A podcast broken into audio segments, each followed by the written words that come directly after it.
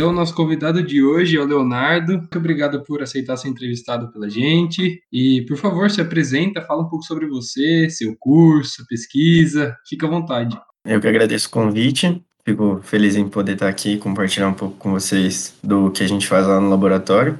Eu entrei na Unicamp em 2017. Eu sou aluno do curso de farmácia. Estou no meu último ano agora. E desde o primeiro ano, logo no primeiro semestre, eu comecei a fazer iniciação científica.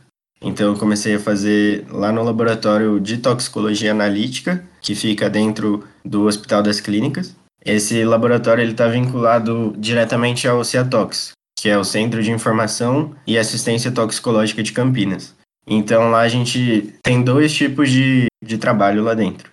Tanto o trabalho da pesquisa, que são os alunos de graduação, de pós, e quanto o trabalho de prestação de serviço, porque o laboratório presta auxílio ao CIATOX e ao Hospital das Clínicas. Então a gente tem uma parte da rotina do dia a dia do laboratório que é fazer análises de intoxicações que acabaram acontecendo com pacientes do HC. Então tem essas duas linhas de trabalho lá dentro. Falando um pouco mais do da minha IC em específico, eu entrei em 2017, como eu falei, logo no primeiro semestre, porque desde o ensino médio até um pouco antes, assim, eu sempre quis seguir a carreira de perícia criminal depois da faculdade. Então, eu fiz o técnico em química e logo depois que eu saí do, do ensino médio, depois de um ano de cursinho, eu entrei em farmácia. E aí, quando eu entrei na Unicamp, eu descobri que a gente tinha um professor lá da FCF, que ele foi perito criminal por 15 ou 16 anos da Polícia Científica de São Paulo. E quando eu descobri isso, eu fiquei muito feliz de saber que eu ia ter aula com ele um dia. Mas ao mesmo tempo eu fiquei um pouco impaciente, porque eu sabia que a gente só ia ter aula com ele no penúltimo ano da faculdade. Então eu fiquei meio apreensivo assim. E logo nesse primeiro semestre eu tive que fazer um trabalho de uma das disciplinas que a gente tinha para contar um pouco sobre a área de atuação do farmacêutico. Então a gente escolhia uma área e contava sobre. E aí nisso tudo é, eu combinei com o meu grupo de fazer sobre a perícia criminal. Então a gente foi desenvolver um, um trabalho assim para fazer. E uma das etapas era fazer uma entrevista com algum profissional que tivesse sido dessa área. E foi onde a gente pensou em entrevistar o professor, é, o professor Dr. José Luiz da Costa, e aí a gente combinou com ele tudo. E feita a entrevista, a gente fez umas perguntas para ele, gravou o vídeo e tudo mais. Aí no final eu perguntei se eu podia fazer iniciação científica com ele. Ele, eu, no começo tinha me falado que não poderia, que ele não ia aceitar, porque eu tava no primeiro ano ainda. Mas logo ele aceitou de primeira, falou que quando eu quisesse começar era só ir lá no laboratório, que ele me aceitava. Eu esperei uns dois meses, não, acho que um mês, nem isso. E aí eu fui. Aí a gente começou. Então no começo eu fiquei um pouco acompanhando a rotina do laboratório, principalmente das, das meninas que eram do doutorado. E aí elas foram me ensinando como que faziam as coisas lá, porque por mais que eu tinha o técnico, o conhecimento de um laboratório, eu não sabia muito da toxicologia. Então eu não sabia, nunca tinha mexido com amostra biológica. Algumas coisas no laboratório eram diferentes do laboratório do técnico os equipamentos principalmente. Então a gente, eu fui acompanhando do que elas faziam. Então, feito isso, é, deu uns três meses, eu acho. Aí ele veio com uma ideia de projeto, então é, meu primeiro projeto lá dentro foi uma ideia do meu orientador, que era desenvolver um método de análise para detecção de opioides em amostras de urina. Dentro da toxicologia tem muitos métodos de identificação de substâncias, de identificação e detecção de substâncias em amostras biológicas. E o que a gente buscou era sempre otimizar essas técnicas, porque às vezes elas são muito trabalhosas, gastam muito tempo, muito dinheiro, muito material também. Então, quanto melhor for essas etapas que eu citei, melhor vai ser pro para o toxicologista que está ali trabalhando e também para a sociedade em si. Então, a ideia era produzir uma técnica que fosse mais rápida, mais barata, que gastasse menos solventes, menos tempo, para detectar opioides, que são muito comuns agora no uso recreativo de substâncias, em amostras de urina. Então, esse foi o primeiro. Aí a gente desenvolveu todo ele, em 2020 agora teve a publicação do artigo. Durante, assim, é, quando eu finalizei o primeiro e aí estava nessa etapa de publicação, eu comecei um outro projeto que também era nessa, nessa pegada, assim, só que agora era para detecção de THC. Na verdade, o princípio o metabólito do THC. Então, o THC é o princípio ativo da maconha. E uma vez no organismo, ele é transformado em outra substância. E a ideia era detectar essa substância em urina também. Esse também já foi, a gente finalizou agora no final de 2020. E em 2021 eu comecei o último da graduação, porque não vai mais dar tempo também. Que também é nisso, só que para detecção de cocaína e metabólitos da cocaína. Só que agora não é em urina, é em fluido oral, que é como se fosse a saliva. E tudo lá no laboratório. Muito legal que você deu continuidade aí em projetos parecidos, né? E qual foi o baque, assim, de já entrar na faculdade e ir para dentro de um laboratório, que é um meio muito importante na carreira que você quer seguir? Eu acho que foi muito positivo, na verdade, porque a, a graduação em farmácia, hoje ela está reestruturada, ela teve algumas mudanças na grade, principalmente, mas no, na, na grade que eu fiz, assim, é, era muito pesado, sabe? Tinha muitas aulas no começo, não tinha muito contato com a parte que eu gostava da, da farmácia em si, muito menos com a toxicologia, que ia ser só no penúltimo ano. Então, saber que desde o começo eu já podia estar em contato com isso, com essa parte que, que eu queria seguir de carreira, já foi muito positivo para mim. Desde o começo eu, eu sempre gostei de estar ali no laboratório. Sempre, por mais que era pesado a grade, aí eu não consegui ir muito, muitas vezes pro laboratório, mas sempre que podia eu estava indo, acompanhando as meninas ou fazendo meu projeto. Então, isso me trouxe muitas coisas boas, assim. Eu, eu sempre falei para o pessoal que eu conversei, para o pessoal que queria também fazer isso na área, que foi a IC na toxicologia que me fez continuar no curso, assim. Várias vezes eu pensei em trocar de curso, em trancar, mas tá ali no laboratório foi o que me manteve, assim, lá dentro e, e me deu gás, assim, para seguir até agora, assim. Então, e hoje eu vejo que trouxe muitos frutos também. Então, estou muito feliz por essa escolha. Muito bom. E em questão de metodologia, se eu entendi bem, suas pesquisas tinham como objetivo melhorar algo que já existe. Dentro disso, que método era utilizado? Como você tentava fazer isso? Certo, é isso mesmo. Então, a gente tem na toxicologia algumas análises que são tradicionais de serem feitas. Então, algumas extrações que são realizadas no dia a dia de um laboratório toxicológico. Então, seja ele de uma da polícia, numa, numa análise pericial, seja ele numa indústria, e até mesmo em outros laboratórios que não sejam de toxicologia, essas extrações são utilizadas. Que são as duas principais, que é a extração líquido-líquido e a extração em fase sólida. Só que, como eu falei, elas têm algumas desvantagens, assim, porque às vezes gasta muito volume de solvente, às vezes esse solvente é muito tóxico, agressivo ao meio ambiente e ao analista que está ali mexendo ou gasta muito volume de amostra e às vezes, principalmente na toxicologia forense, que faz análise de que é o que a perícia basicamente faz, essa amostra não está ali tão disponível assim, não tem tanta quantidade algumas vezes. Então não pode ser uma técnica que vai gastar muito muita quantidade disso. Além disso, é, isso, às vezes elas envolvem muito tempo e consomem muitas etapas. Então, numa, numa indústria, por exemplo, quanto menos tempo você gastar fazendo uma análise, melhor vai ser para o seu benefício de, de custo, né? Então, o que a gente buscou foi adaptar extrações, técnicas de extrações que já existiam na literatura então, as três que a gente desenvolveu nos três projetos, elas já tinham sido realizadas, só que para outros fins. Então, por exemplo, a primeira, ela chama MAPS, que é microextração por sorvente empacotado. E ela já existia para é, análise de agrotóxicos, análise de alimentos, mas poucos trabalhos usavam para análise de drogas ela sim conseguia atingir esses objetivos de redução de tempo, de menos etapas, consumindo menos volume de solventes e de amostra. E ela é uma miniaturização da extração por fase sólida. Então, como eu falei, essas técnicas tradicionais elas acabam sendo desvantajosas e muitas vezes os laboratórios de pesquisa estão optando por desenvolver técnicas miniaturizadas, que são essas técnicas que beneficiam nesses pontos que eu citei. Então a MAPS é uma delas. No segundo trabalho a gente fez a DLLME, que é a microextração líquido-líquido dispersiva, e ela é uma miniaturização da extração líquido-líquido. E agora na última a gente usa uma que chama SPME Chips, que também é parecida com a extração em fase sólida, só que ela é um pouco diferente da, da MAPS, porque ela não tem tanto uma possibilidade de automação, assim, para o analista ali, mas ela também atinge os objetivos que, que a gente busca com as miniaturizações. E analisando os resultados, você conseguiu ter a eficiência que você queria nessa melhora da técnica de extração? Na MAPS, a gente conseguiu obter To, todos os resultados que a gente teve foram bons, porque quando a gente desenvolve um método num laboratório toxicológico, a gente tem que validar esse método para garantir que ele seja bom, né? Que ele seja reprodutível, robusto e eficaz. Então a gente faz diversos testes com eles durante a validação, e esses testes eles são baseados em metodologias é, desenvolvidas no mundo todo. Então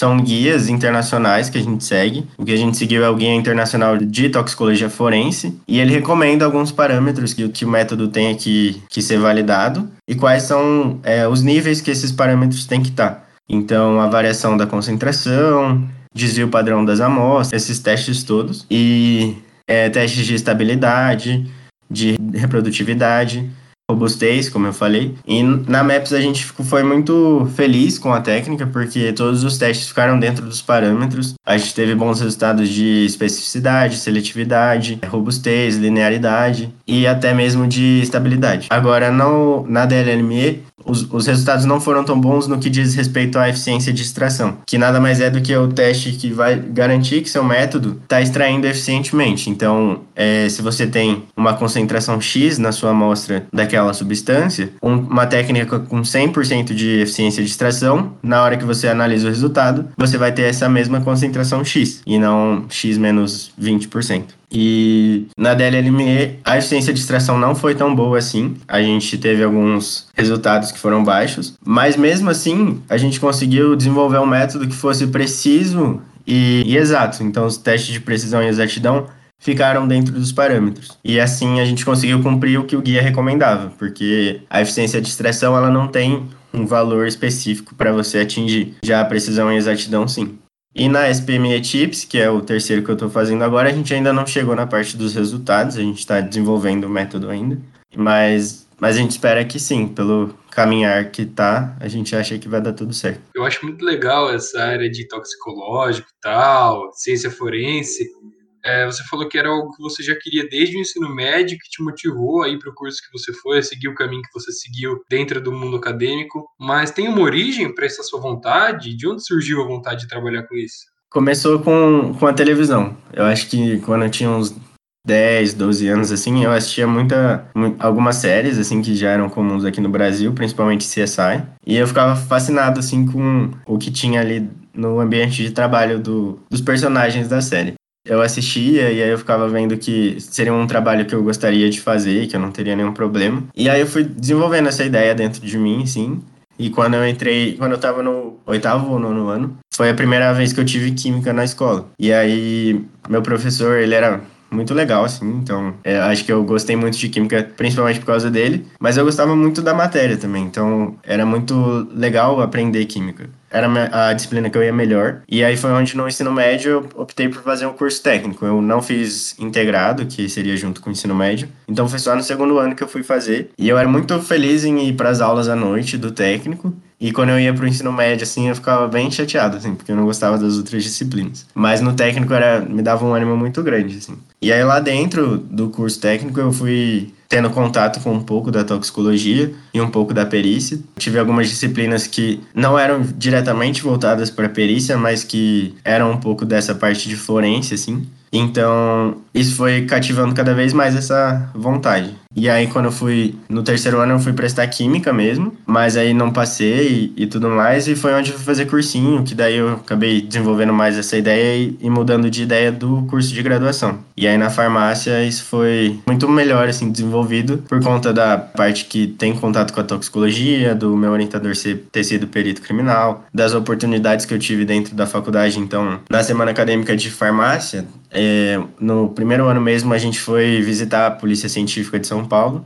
Eu consegui fazer um mês de estágio na Polícia Científica de Campinas, aqui do lado da Unicamp. É, que mais? Ah, eu fiz uma visita no IML um dia pela Liga de Medicina Legal da, da MED. E hoje o networking que a gente teve assim com profissionais foi muito bom. Então, meu orientador ele tem muitos colegas peritos e eu falo a gente porque tem dois colegas meus da graduação que entraram praticamente junto comigo no laboratório e a gente sempre fez as coisas muito juntos. Então, a gente foi para o congresso de toxicologia, que foi em Águas de Lindóia, no final de 2019. A gente conhece muitos profissionais que são peritos, então eu consegui fazer o estágio lá na Polícia de Campinas por conta da, da Lilian, que é a perita-chefe de lá. Conheço profissionais de outros estados. No nosso grupo de pesquisa tem hoje acho que quatro peritos que participam. Então, o contato com eles é, ajuda muito nessa em, em, saber como é a profissão. E, e hoje eu sei que, olhando que não é nada igual o CSI que eu via lá na TV e que enchia meus olhos. Mas que mesmo assim, por de ter conhecido a realidade, de ter visto como que é de verdade que acontece ali dentro, eu ainda tenho essa mesma vontade, até maior, eu acho, de seguir nessa carreira. E hoje a toxicologia, sim, é, acho que uma das áreas da perícia, porque hoje eu sei, descobri que também tem diversas áreas dentro da perícia e não uma só, que acho que mais me, me cativa também. Poxa, que legal ter tudo começado com uma série de TV e seguir até agora que você está no fim do curso, prestes aí para o mercado de trabalho aí, e com certeza de que é isso que você quer. Eu assistia também CSI, assisti uma outra série que chamava Bones, e sempre achei muito legal, assim, o meio da, da ciência forense, eu acho incrível. E mudando um pouco o foco, como a iniciação científica tem sempre um professor ali do seu lado, conversar com seu professor, pedir orientação, isso te ajudou também a entender melhor o meio, sendo que ele já tinha trabalhado nisso? Ah, com certeza. Desde aquela entrevista que eu fiz com ele lá no comecinho da faculdade, que eu tirei algumas dúvidas básicas que eu mesmo tinha e que eu sabia que muita gente tinha, então a gente quis pôr isso no vídeo. Então, desde se era igual ao CSI mesmo, até se um perito criminal tinha porte de arma, como que fazia para entrar no, na perícia, quais eram as etapas. E ele sempre foi muito receptivo, muito acolhedor dentro do laboratório. Então eu falo também que que não podia ter um orientador melhor, assim, porque ele sempre esteve ali, por mais que as meninas da, do doutorado, do mestrado que ajudavam a gente na prática ali, mas ele sempre esteve no apoio, então ele sempre ajudou a gente a escrever a artigo, né, projeto, é, ele sempre auxiliou a gente a pedir bolsa de ser, pedir bolsa de outros lugares, a conseguir ter esse contato com outros profissionais, possibilitar a gente ir no congresso, ou até mesmo quando a gente estava buscando estágio, ele se ofereceu para ajudar a gente. Então, ter o orientador ali dando esse respaldo foi muito positivo. Eu vejo que muitas das coisas que aprendi, que, que eu consegui atingir foram porque ele me, tipo, encaminhou, assim, sabe? Então, que deu um norte pra, pra gente saber onde continuar. Então, isso foi muito bom. Ah, é ótimo ter esse contato com o professor. Acho que agrega muito na vida acadêmica e profissional dos alunos, né? Bom, voltando um pouco para suas pesquisas, poderia detalhar um pouco melhor assim como foi especificamente cada uma delas, qual você gostou mais, um pouco mais para a gente entender como funciona, porque eu fiquei super curioso sobre a ciência forense aí e sobre os métodos de extração. Claro. É, bom, vou começar pela primeira, que foi a MAPS. Então a gente desenvolveu essa técnica para analisar opioides sintéticos, porque nos últimos anos, assim, deu um boom de, de uso de substâncias, principalmente nos Estados Unidos e na Europa, das novas substâncias psicoativas. Essas substâncias, elas são misturas ou substâncias em si mesmo, produzidas em laboratórios clandestinos e que são utilizadas a fins de recreação, e elas são conhecidas como legal highs, que é do inglês, que significa efeitos legais. E esses legais, eles são baseados na lei. Então, são drogas que são produzidas em laboratórios clandestinos e que não são controladas pelas convenções internacionais antidrogas. Porque muitas das vezes elas são drogas que são produzidas diariamente. Então, a gente teve um, uma época que surgiam por semana uns quatro compostos no mercado de drogas. E não dava tempo das leis fiscalizarem tudo isso, das agências regularizarem todos os, os acordos antidrogas. Então essas drogas eram vendidas e comercializadas e elas não eram ilegais. E muitas das vezes elas produziam efeitos semelhantes aos das drogas de abuso tradicionais, porque elas eram modificações químicas estruturais na é, estrutura de alguma molécula já conhecida. Como exemplo, e é a molécula que a gente usou no nosso projeto, é, eu cito o fentanil. O fentanil é um opioide, um analgésico sintético, então ele é utilizado nos ambientes hospitalares é, como anestésico, analgésico, e ele é de elevada potência, muito, muito mais forte que a morfina, que é um outro é, opioide utilizado. E ele começou a ser utilizado principalmente nos ambientes hospitalares como recreativo.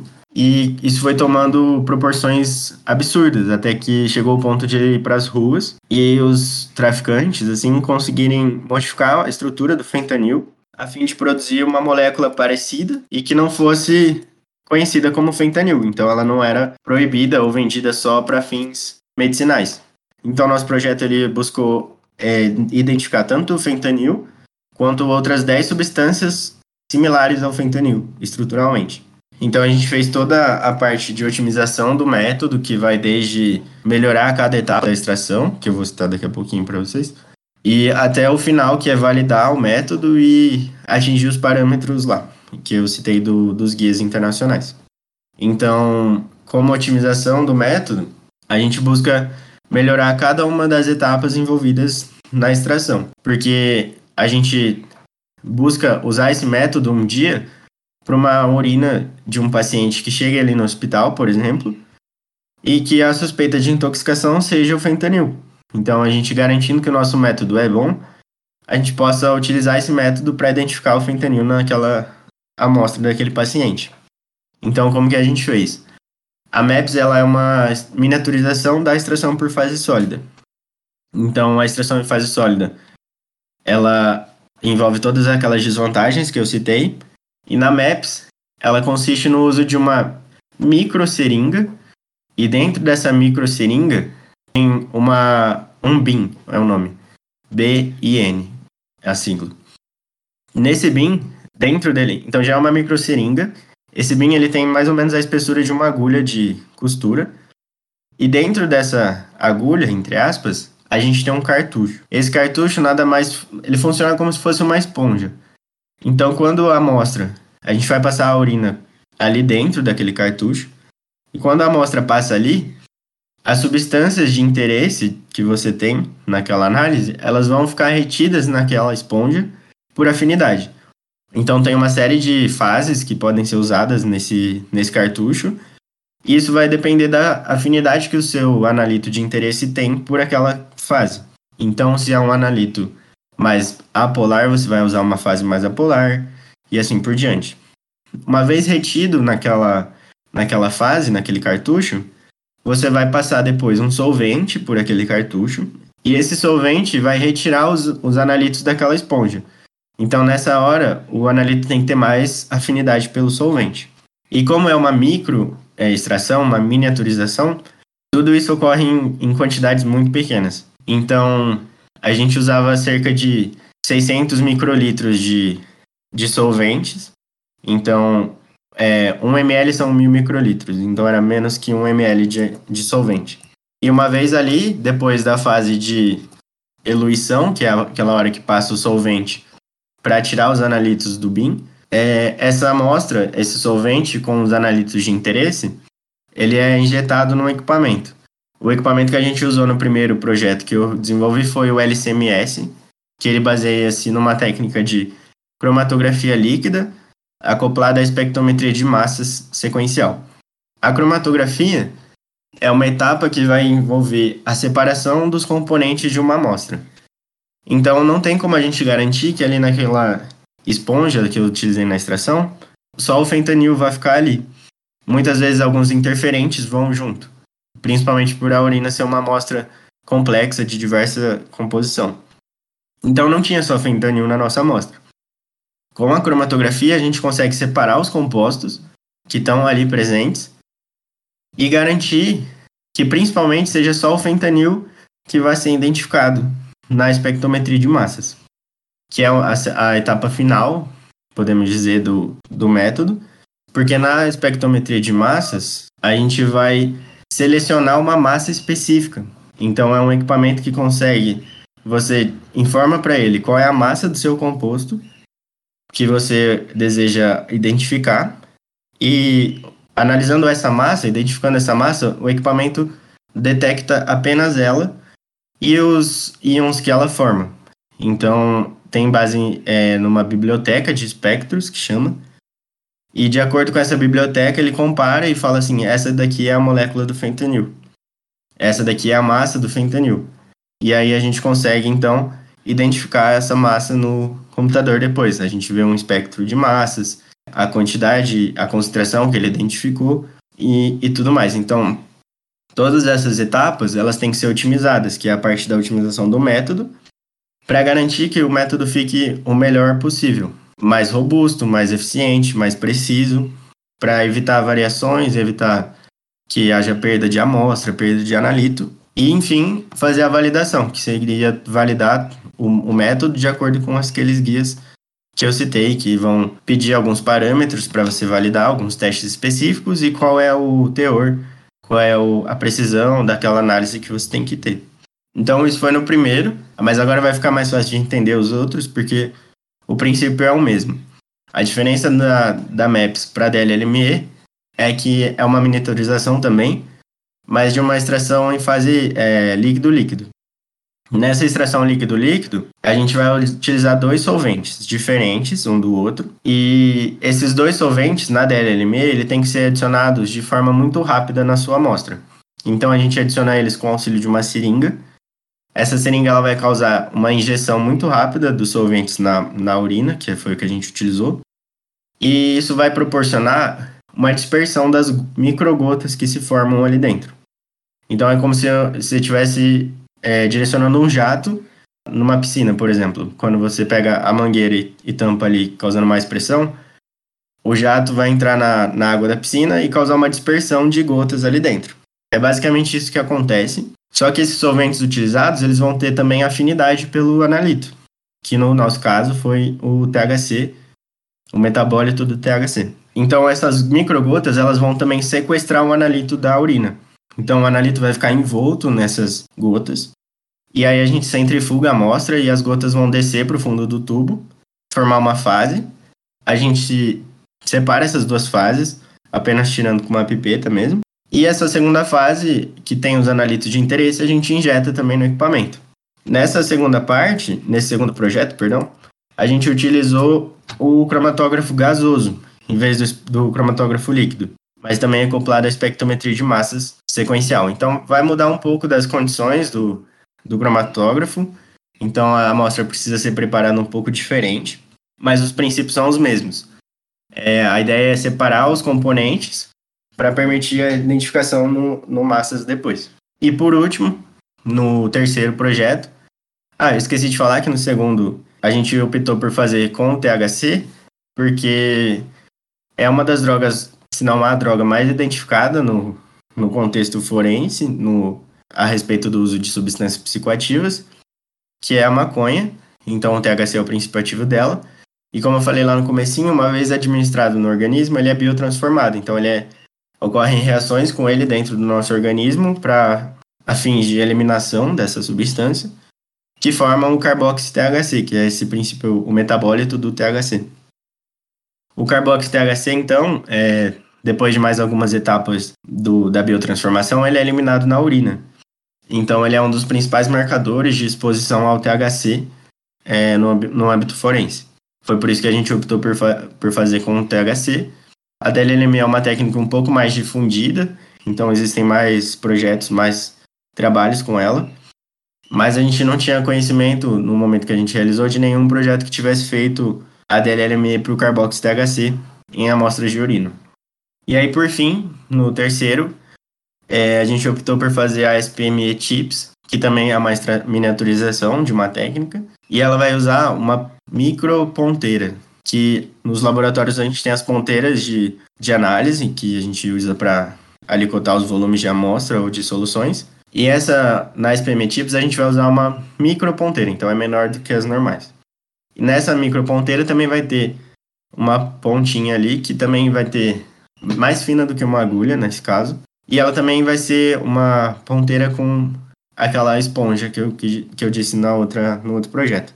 Então ele também vai sequestrar os analitos, permitir uma eluição depois com um solvente adequado e análise por LCMS de novo, que é o cromatógrafo líquido com massas também.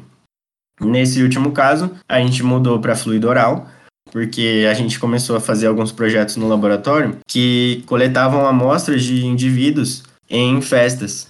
Então, a gente foi a campo, então alguns dos nossos pesquisadores do laboratório foram em ambientes festivos, assim, coletar amostras e depois analisar essas amostras. Então, a gente estava com bastante projeto fazendo análise de fluido oral.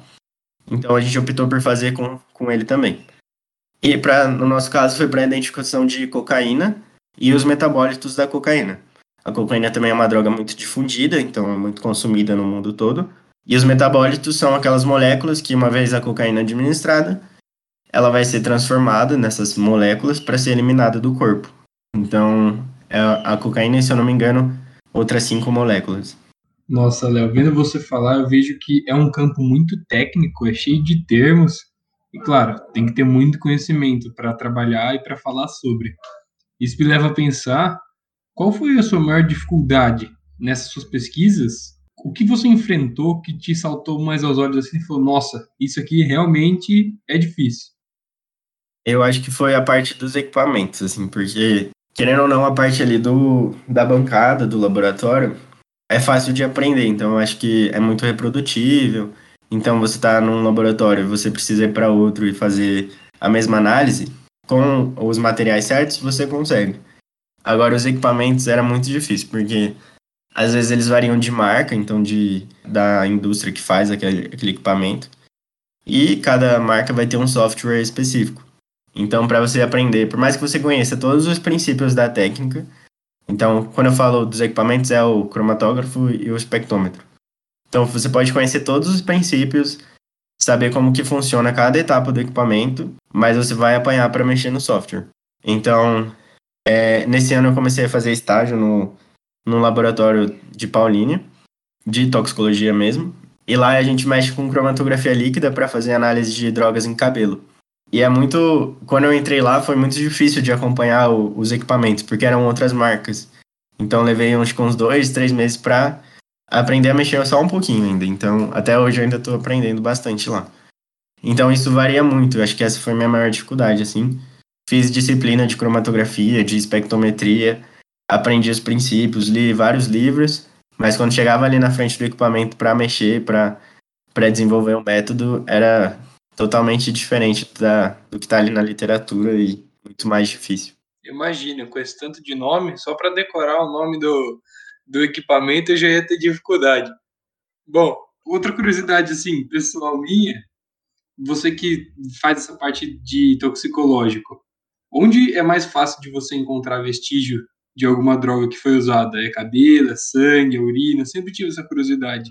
É, isso, isso vai depender um pouco de qual análise você quer fazer. Então, por exemplo, lá onde eu trabalho hoje, a gente faz análise de drogas em cabelo para atender a legislação de trânsito aqui no Brasil, porque as categorias C e D da CNH, elas exigem que o motorista tenha passado por um exame toxicológico para ver se ele não consome nenhuma substância. Nesse caso, as amostras vão ser detectadas no cabelo de um uso prolongado. Então, a pessoa pode utilizar o, a droga hoje, que ela vai continuar no cabelo daquele indivíduo daqui 3, 4, 5 meses. Então, ela vai poder ser detectada um uso não recente. Agora, no ambiente hospitalar, as amostras mais coletadas são sangue e urina, porque elas são as amostras mais fáceis de serem coletadas, menos invasivas, assim, no ambiente hospitalar. E elas são as amostras que vão detectar esse uso recente. Então, depois de três, quatro dias, não vai mais ser possível detectar no sangue daquela pessoa, na urina daquela pessoa, se ela utilizou aquela substância ou não. Agora, fazendo análise de um cabelo, de uma da saliva, esse, essa detecção pode ser um pouco maior. O cabelo a gente fala de meses, a saliva um, um pouco mais que 3, 4 dias, e o sangue e urina é um uso mais é, recente. Então isso vai depender da análise que a gente quer, do nosso objetivo. Entendi. E para finalizar, uma última pergunta: como você define a importância científica e a importância pessoal da sua pesquisa? Das suas pesquisas, na verdade, né? Ah, eu acho que a gente sempre buscou contribuir para as análises toxicológicas com essa melhora nos projetos. Então, as vantagens que eles apresentam, a possibilidade de um dia eles serem adaptados para um laboratório de pesquisa, quer dizer, não para um laboratório de pesquisa, mas para uma indústria, para um laboratório da perícia, seja ele qual for. Então, acho que a gente buscou desenvolver essas técnicas com essa finalidade. Então, poder melhorar como elas são hoje, tirar aquelas desvantagens que eu falei. Então, ser menos custoso, menos demorado, gastar menos solvente que possa ser agressivo ao ambiente então, hoje, no laboratório, a gente cita um termo que foi nosso orientador que está tentando preconizar esse termo, que é a toxicologia analítica verde, que ela é uma variação da química verde, que muitas pessoas já conhecem, que busca fazer isso, ser menos agressiva ao meio ambiente, aquela análise. Então, a gente consegue fazer isso com essas três técnicas.